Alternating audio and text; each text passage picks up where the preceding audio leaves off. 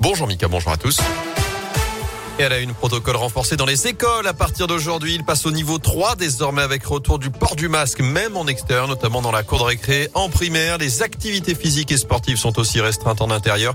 Et puis dès lundi, la limitation du brassage des élèves sera renforcée à la cantine.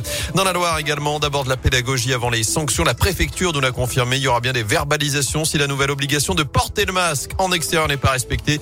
Obligation désormais en vigueur dans 28 communes du département, celle de plus de 5000 habitants de 8h à 23 heures. Dans ce contexte, on pourrait atteindre le pic de la cinquième vague d'ici la fin du mois. C'est ce qu'assure ce matin Olivier Véran, qui annonce également la possibilité désormais pour les pharmacies d'ouvrir le dimanche pour accélérer la vaccination.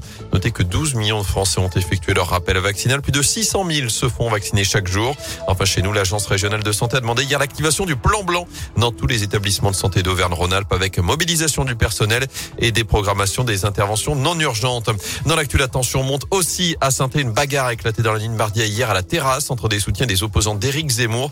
D'après plusieurs médias, des militants du candidat collaient des affiches dans le secteur. Une vingtaine de personnes seraient impliquées. Il n'y a pas eu de blessés. Aucune plainte n'a pour l'instant été déposée. Je ne participerai pas à une primaire de la gauche. C'est ce qu'annonce ce matin Yannick Jadot, le candidat Europe Écologie des Verts à la prochaine présidentielle, rejette la proposition de la socialiste Anne Hidalgo en grande difficulté dans les sondages. Elle a proposé hier soir une primaire ouverte pour assembler la gauche communiste et insoumis ont eux aussi décliné. Prudence sur les routes. Il a neigé hier soir et cette nuit sur les hauteurs de la neige, surtout du verglas par endroits ce matin, notamment dans les monts du Forêt et du Puy. La même chose sur une grosse partie de la Haute-Loire, notamment euh, le bassin du Puy, euh, du Puy, pardon, très verglacé euh, ce matin.